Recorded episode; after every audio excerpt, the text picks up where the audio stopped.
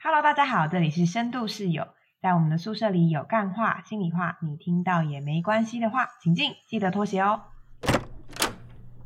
好，在节目开始前呢，我想要先感谢一下，呃，大家对我们的支持，因为我们最近的收听数有上升，那也发现呢，我们除了来自有台湾的听众朋友，也有来自俄罗斯、英国、美国、瓜地马拉跟新加坡的朋友。没想到原来我们有海外的听众，真的有点惊讶。对啊，但是很开心大家对我们的支持，那也希望这个收听数可以反映在我们的按赞数或追踪数上面。所以如果大家可以的话，就是请到我们的脸书或者是 IG 帮我们按赞追踪。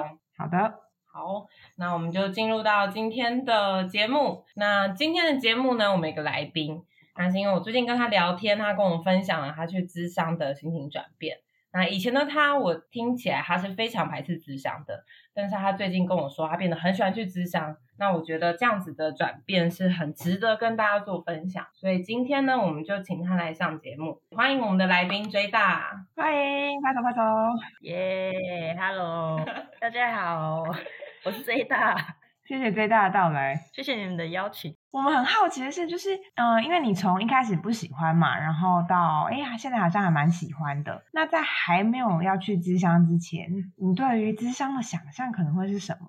嗯，以前对智商的想象就是因为没有智商过嘛，所以就就是接触到智商，可能就是从那个电影或者是影集里面，会有一个人坐在沙发上面，然后跟你坐在，然后沙发很大，就是可能有两张这样子。然后中间有一个大桌子，你可以坐在他对面，或者是你可以躺着，然后聊天，然后感觉很贵，然后感觉是一个很舒服的环境。但这个过程怎么讲啊？就是因为没有被智商过，所以就会有一点有一点担心啦，就不知道说这个过程会会是怎么样进行，然后智商完会有什么对自己有什么帮助、改变，或者是有什么影响这样子。嗯嗯，就不知道会发生什么事。没错，是一种未知的恐惧。当时针对这些担心啊，或者是可能有一些对智商的想象，那你后来决定要去智商前，你自己做了哪些功课跟准备？嗯，有去 Google 一下啦，就大概说智商是过程是怎么样，就是会先整理一下有没有什么东西是自己想要提出来讨论的，这样就是问一些有智商过的朋友这样子。哦，我记得我有问一个同事。他去智商过，然后他就说，智商的过程就是你，你不管说什么，智商师都会就是想办法接住你。他用的这个接住非常专业的词，接住，OK，对，他就说你可以，你想讲什么都可以讲啊。然后他是觉得说，他智商有点像是去帮他整理他心里的这些议题这样。所以听起来对同事来说，那是好的经验，嗯。所以你当时接收到这些资讯，不管是网络上的或朋友说的，你觉得对你来说是有帮助的吗？多少会有一点帮助啦，就是因为你以前就是不知道到底是怎么样嘛，你不知道那个过程是不是，我根本就不知道智商室里面长什么样子，也不知道智商师是怎么长什么样子，也不知道他会问你什么问题，所以对这一切其实是很恐惧的这样。然后你又觉得应该不可能跟电影跟影集一样吧，应该没有那么高级吧，应该不是催。眠吧，可能第一次对智商的了解是那个辣妈辣妹，我记得辣妈辣妹就是妈妈跟女儿交换身体，然后她妈妈是智商师，然后。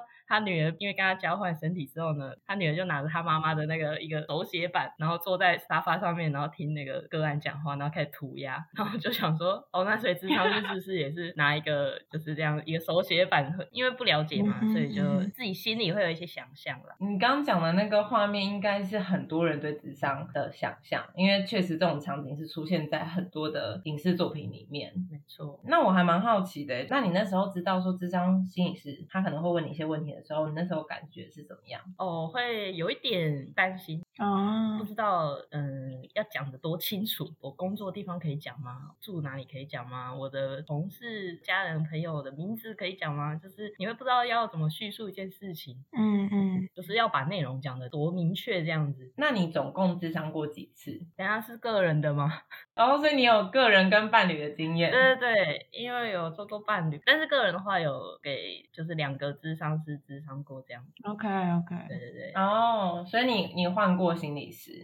对对对，因为我换住的地方，所以有换心。OK，我们今天先聊个别智商好了。那你还记得你第一次去智商的感觉吗？你第一次见到你的个别智商的那个心理师，然后你那一次智商你的感觉怎么样？哦，第一次智商超级紧张。我有先做过伴侣，再做个人，但个人就是要自己一个人进去，我就觉得很可怕。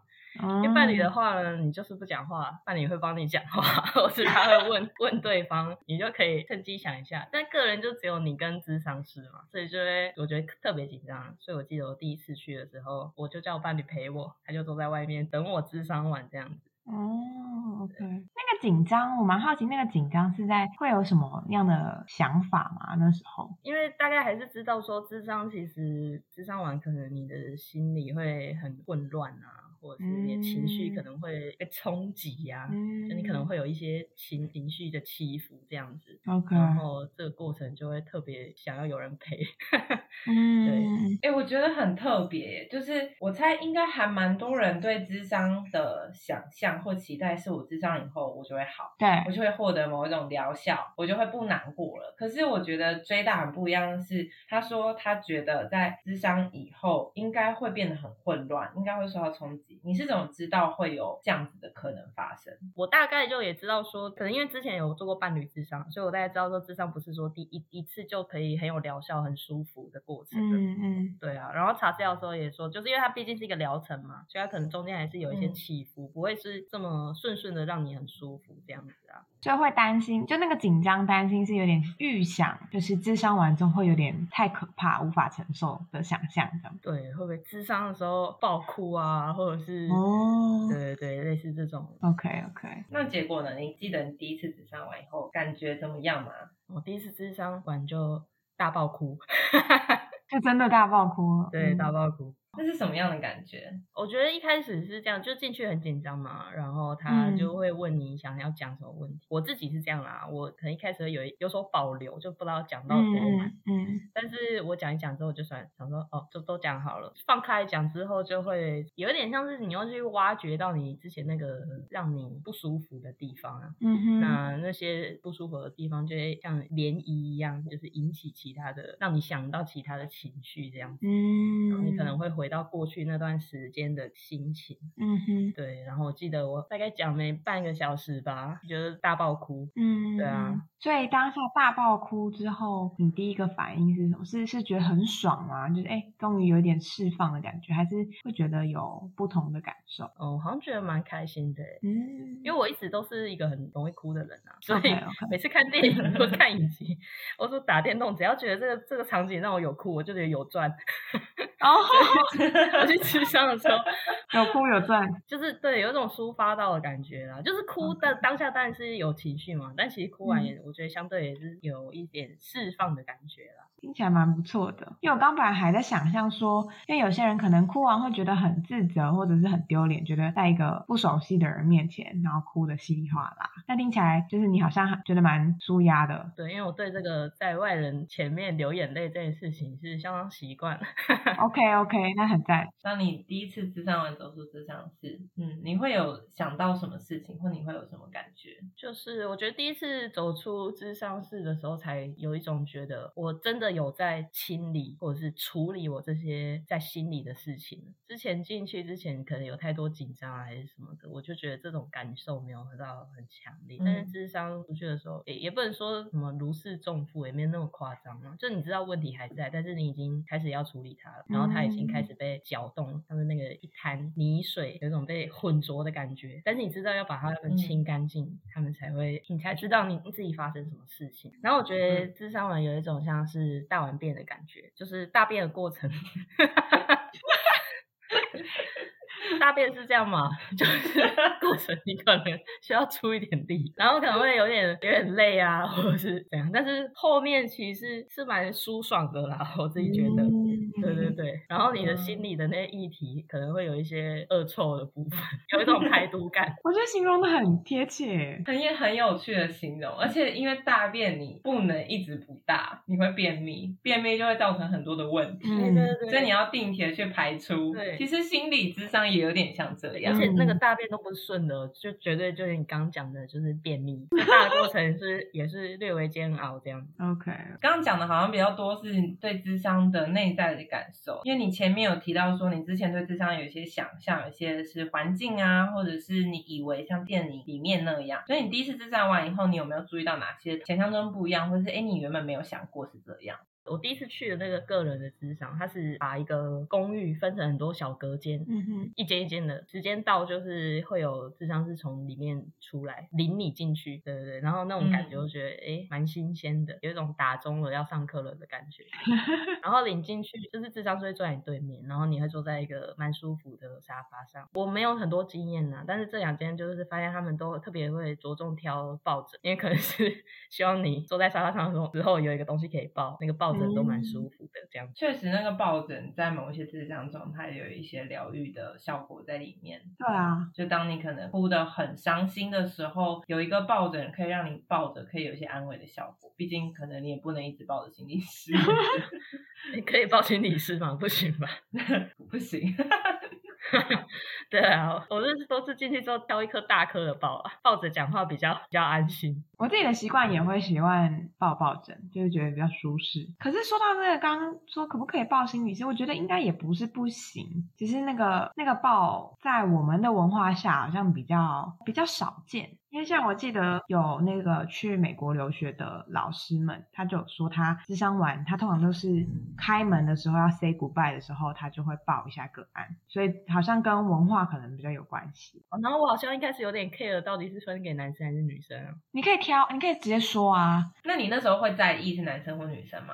就是以我以前的经验呐、平常如果好朋友还是怎样的话，就男生是属于那种讲干话、会吃东西，嗯就是完全就是心灵以上的交流，吃喝玩乐方面，我心里这个可能有什么事情的话，我还是倾向可能会跟女生讲这样。嗯对，所以其实没有那个跟男生讲心事的经验。嗯。那你这两个心理师的性别是什么？就我第一个是男生，也是一个型男，哦，每次穿的衣服都非常好看，而且他还穿靴子。我还记得我第一次就是他被他领进去之后，我就想说，哇，这个穿衣服真的很好看呢。看来当心理师不能太邋遢。然后我第二个就是就是很比较日常一点，我觉得他长得像好味小姐，因为她每次眼镜都戴歪歪的，然后我就觉得格外的亲切，有一种哎这个智商师很让跟我很亲近的感觉。眼镜歪了，要不要扶正？就很舒适感啊，很居家。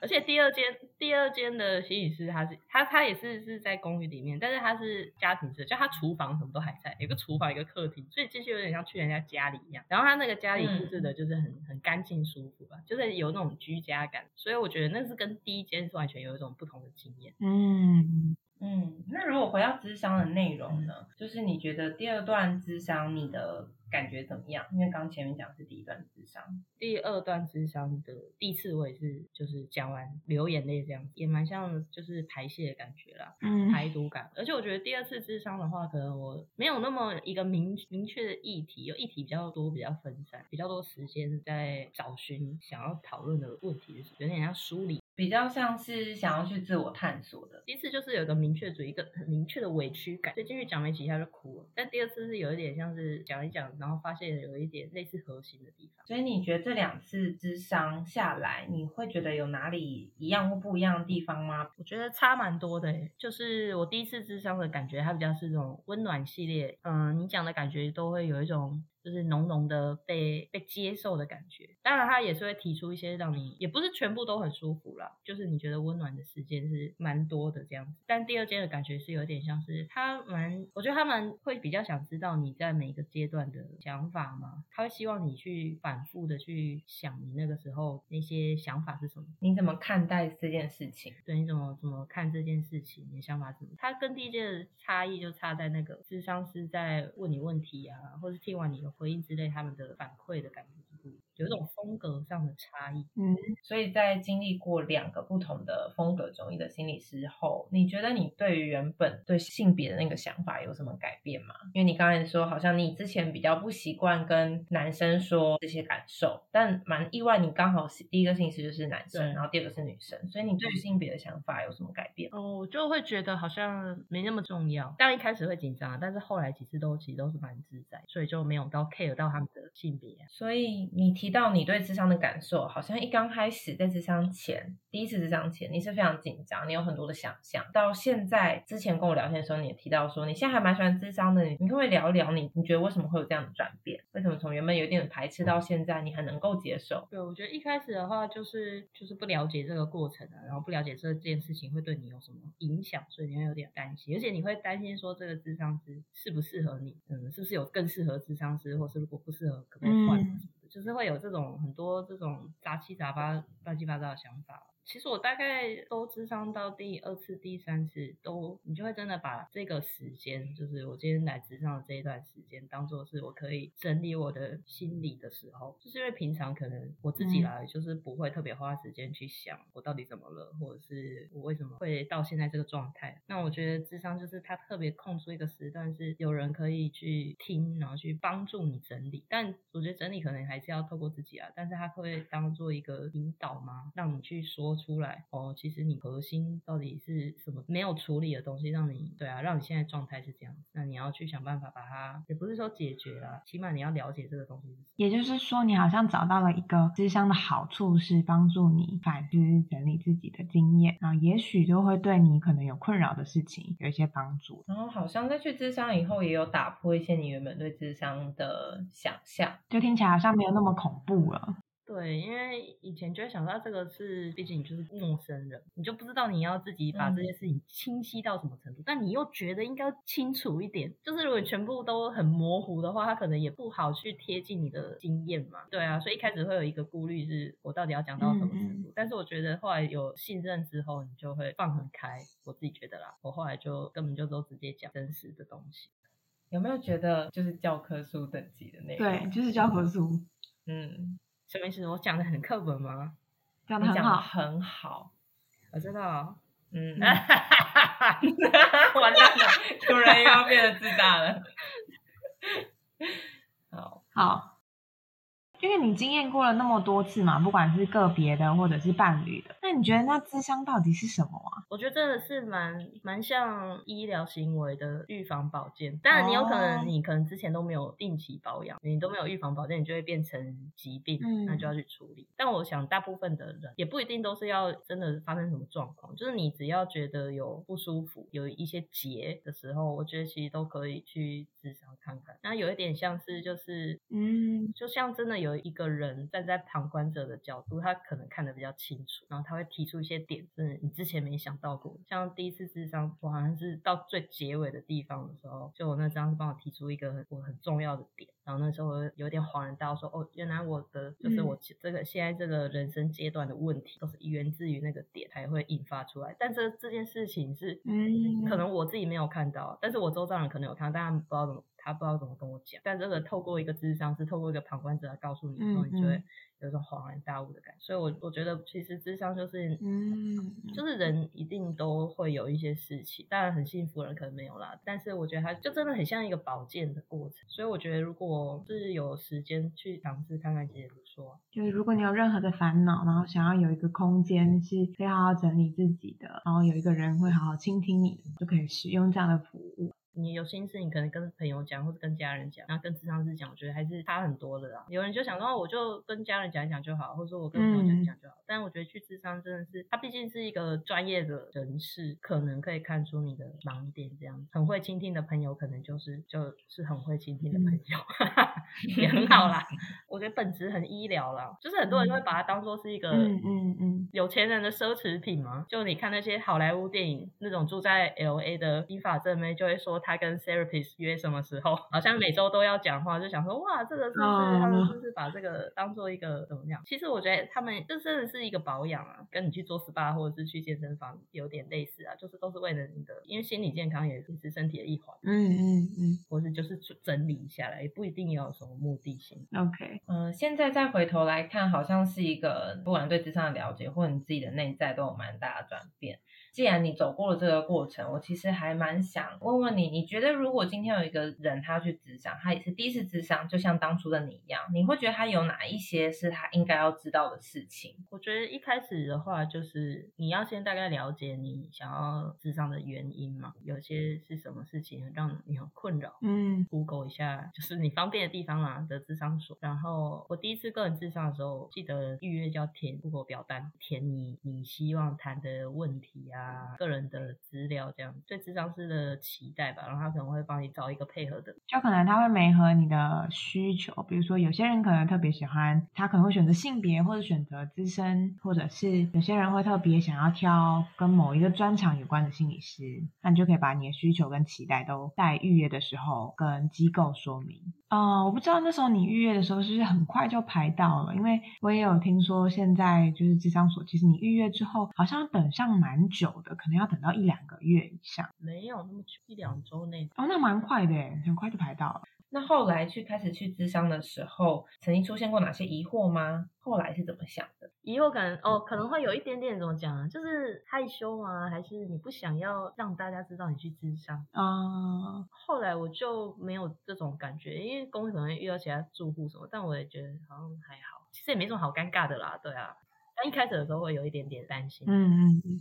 我有点担心这间智商师是不是长得很大间，是不是长得长在路边，是不是走进去的时候会不会很明显这样子？我觉得一开始会啦，你那时候想的是不是像牙医诊所那样会挂一个什么叉叉叉牙医？对，会被同事看到？哎、我我看到你走进去，走进去智商所、哎，就是我觉得一开始一定会有一个不了解啊，但了解之后你就觉得其实也没什么，然后你会担心那个智商的时间可能是五十分钟嘛，然后一开始就觉得五十分钟跟一个陌生人讲话，不知道是太长还是太短，应该是太长吧，但后来有时候都觉得是太短，对，有时候也没讲什么，然后他就说，哎、今天时间到了，然后哈，时间到了哦，我要再多花你五分钟，真的会有这种感觉。对对对。那还会有对，比如说心理师的一些疑惑吗？比如说，有些心理师可能会在晤谈的过程中写一些笔记啊，你不知道你有没有遇到类似他们都有那个小本本，而且很有趣哦。就是你可能讲一讲，他可能嗯一开始都在提，你讲到某一个点，他就开始狂写，然后你就会去想说，我刚刚讲了什么？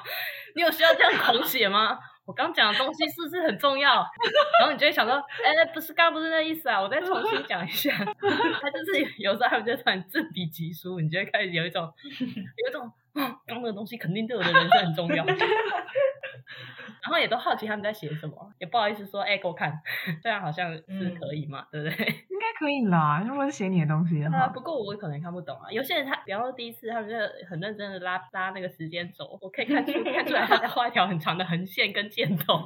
他可能想要，因为我可能在讲一个事件，他可能想要把这个事件呢、中间的来龙去脉记录清楚，这样子。有人在想说，嗯，他在做时间轴啊。